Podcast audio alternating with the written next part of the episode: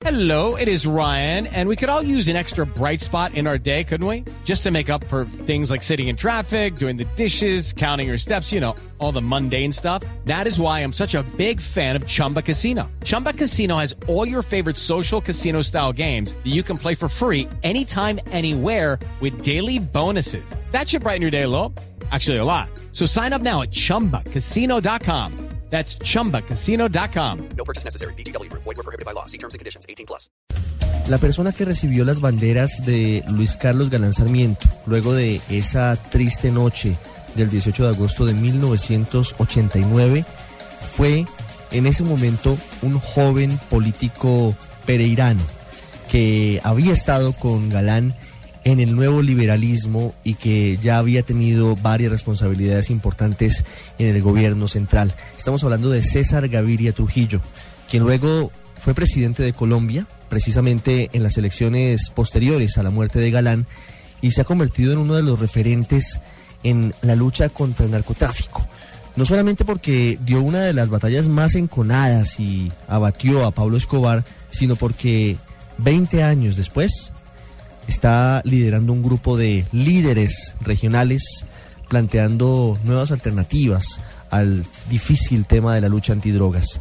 Expresidente César Gaviria, como siempre es un gusto, muy buenas tardes. Gracias por estar con nosotros aquí en el radar. No, no, muchas gracias a ustedes por esta oportunidad de, de hablar de, del principal paradigma que tiene hoy los jóvenes y las jóvenes de Colombia, que es Luis Carlos Galán. La batalla que él dio por la depuración de las costumbres políticas, por la renovación de nuestras instituciones, porque tuviéramos una nueva constitución mucho más acorde con las aspiraciones de los ciudadanos de Colombia, pues creo que es el momento de conmemorar esa lucha y de recordar a Luis Carlos Galán y de saber que nadie como él encarna mejor los valores que nos deben guiar a todos los colombianos. Los niños y los más jóvenes no recuerdan esa dolorosa época que tuvimos que vivir quienes crecimos en los 80s y en los 90s por cuenta de tantas situaciones difíciles del narcoterrorismo. Frente a lo que ocurrió en ese momento y el legado de Luis Carlos Galán, ¿cuál puede ser el, el principal punto que, que usted le puede contar a ellos sobre lo que significó esa lucha que terminó en la muerte de Galán, pero que a pesar de todo perviven sus ideas? Bueno, yo creo que, que justo es el momento para que los más jóvenes que no tuvieron la oportunidad de conocer esos episodios por lo menos se aproximen a quién fue a Luis Carlos Galán, a las ideas que él defendió, a la manera como sacrificó su vida por las instituciones de Colombia, a ver cómo el narcotráfico produjo esos devastadores efectos sobre la sociedad colombiana. Y Colombia pues ha dado una lucha larga, dura, difícil.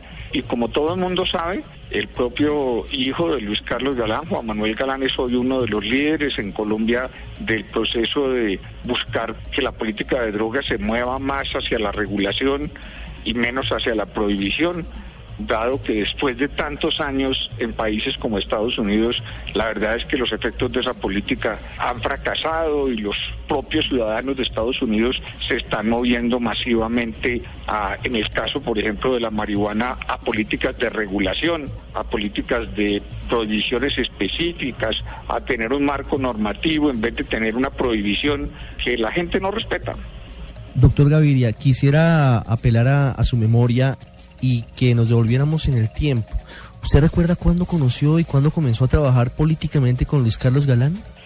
No, realmente yo conocí a Luis Carlos Galán en el proceso de, de, la Unión Liberal y en el proceso de discusión de la reforma constitucional fallida del gobierno del presidente Barco, pero solo fui, fui director de su campaña después de que me retiré del Ministerio de, de Gobierno, como se llamaba entonces el Ministerio del Interior.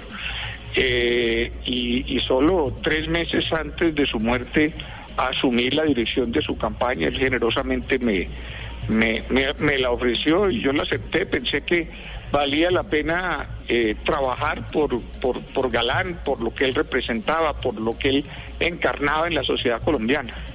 ¿Cuál es, ya para finalizar, doctor César Gaviria, el siguiente paso para de alguna u otra manera disminuir la violencia que sigue siendo generada por este tipo de, de, actuaciones, por las bandas de narcotraficantes, que van mutando, que van cambiando, que por supuesto no tienen el alcance y la peligrosidad y la capacidad de hacer daño que tenía en los 90 Pablo Escobar o de pronto Es que, el es que mexicano. mientras haya mientras haya niveles de consumo tan grandes, ilegales tan grandes como los que hay en Estados Unidos, todo lo que se ha visto es que el problema se controla en un sitio y aparece en otro, y los cultivos se eliminan aquí y aparecen en otro sitio, los laboratorios se eliminan aquí y aparecen en otro sitio.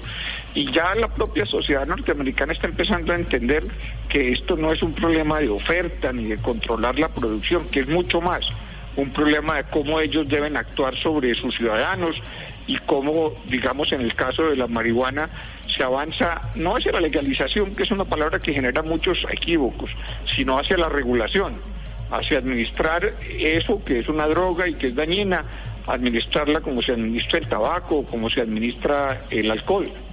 La posición de César Gaviria, expresidente de la República, recordando hoy a Luis Carlos Galán, el legado de su lucha contra los carteles del narcotráfico, contra la forma en la que entonces había esa relación con algunos políticos y la forma en la que hoy su hijo, Juan Manuel Galán, en el Congreso defiende un proyecto para despenalizar el consumo de marihuana en algunos asuntos y circunstancias particulares en nuestro país. Expresidente Gaviria, como siempre, es un gusto. Muchas gracias.